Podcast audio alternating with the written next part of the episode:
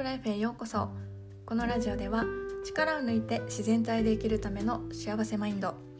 自分に向き合う植物療法そして海外生活の学びをお届けしています。え皆さんこんにちは。だんだん秋も深まってきましたが今日はどんな気分でお過ごしでしょうか？え私先日メディカルハーブ検定というものを受験してたんですけどその合否結果が郵送されてきました。開封する時にちょっとドキドキしたんですけどえ無事合格してましてはい。やっぱり嬉しいです。でこの検定試験はどんなものなのかと言いますと、えオーソドックスなハーブ15種類をメインに植物療法の歴史安全性効果や効能そして使い方やレシピといった中から知識を問われる検定試験です。マークシート方式ですし試験対策用の専用テキストもありますのでこれをもう独学で十分だと思います。勉強しておけばあのそこまで難しい試験ではないと思います。植物療法に興味があってちょっと知識を身につけておきたいなという方の最初のステップとしてこのメディカルハーブ検定はすごくいいんじゃないかなというふうに思います。え次回は3月にあります確か3月にありますのでもし興味がある方がいらっしゃれば、えー、ぜひチェックしてみてください。はい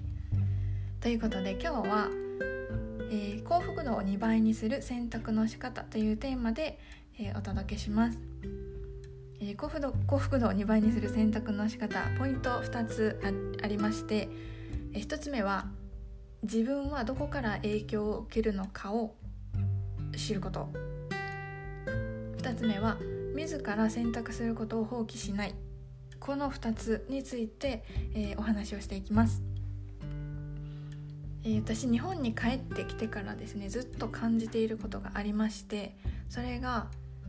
選択肢が多いのもストレスであるということです。たくさん選択肢があることってすごくいいことだとこう思いがちなんですけど実はですね選択肢がありすぎると人間って逆に決められない思考を停止してしまう。そうなんです。で私もまさにそれを体験しています。先日あの引っ越しをしたので今部屋の家具をですね絶賛揃え中なんですけどこう例えばパソコンで楽天市場を開いてこう机って検索しますよね。そうするともういろんな商品出てきますもう何百という商品出てきてあこれもいいねあれもいいねうんこれもいいなって言ってとりあえずお気に入りにこう保存しまくってるんですけど結局ねそのお気に入りもありすぎてもうどれにするか決められなくって疲れちゃってもう明日決めようってなってパソコン閉じるみたいなもうこれをもう何回もやってて パソコンの前でもうほんと勝手に一人で疲れ果ててます。でそうまあ家具以外ですともうね生命保険とか自動車保険一つ決めるのももういろんな会社いろんなプランがあってもう頭がパンクしそうです。はい、でベトナムではこう日本と比べて不便だったからこそ選択肢が少なかったですし言語がねそこまで分からなかったので本当に必要な情報しか入ってこなかったんですね。だからこう選ぶことに対するストレスっていうのをベトナムではそこまで、うん、感じることはなかったなというふうに、うん、思いました日本ってこんなにも情報量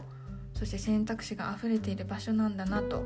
う一回日本離れてみて、うん、分かりましたしこう自分で決めるっていうことにものすごくエネルギーを使う場所なんだなというふうに実感してます。で、まあ、だからこそ自分がどんなことからまたはどんな人から影響を受けるのかそこをまずしっかりと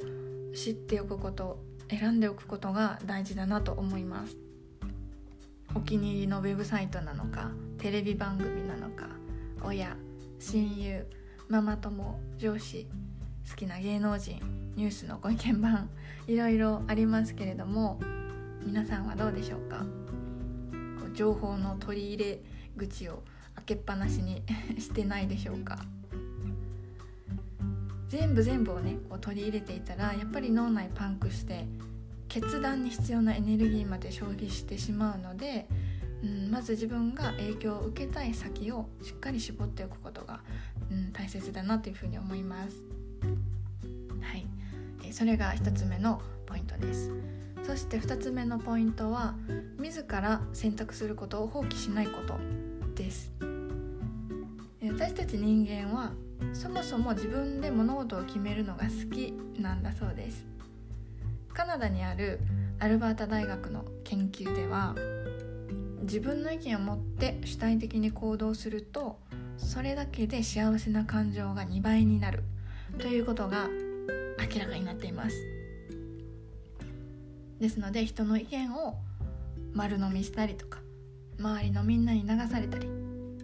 会社の言いなり社会の言いなりにならずに自分の頭で考えて自分で選ぶということを積み重ねることで幸せ度が増幅するというわけなんです。私の場合は特にですねそのまあ保険とか大事なことを決める時には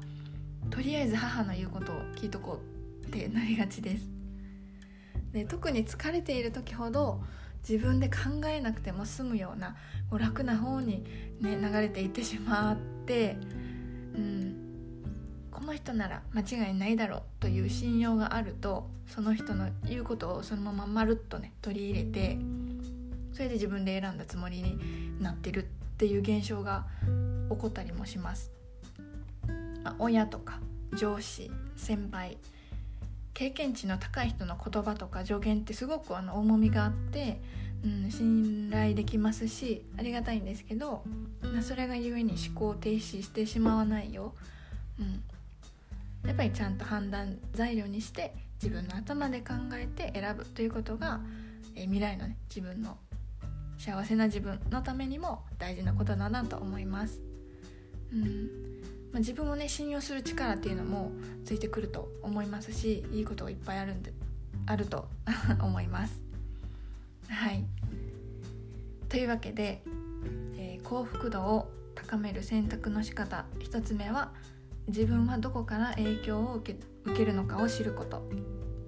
2つ目は自ら選択することを放棄しないというお話をしました。えもうすぐ選挙もありますし、うん、幸せな選択がねできたらいいなと思って今日はこの題材にしてしま 題材にしてみました、えー、日々ね小さなことから自己選択してよりハッピーを感じて過ごせる人が増えたらいいなと思います。というわけではいそろそろこの辺で終わりにしようかなと思います。いつも最後まで聞いてくださってどうもありがとうございます。え、それでは今日も自分に優しく素敵な一日をお過ごしください。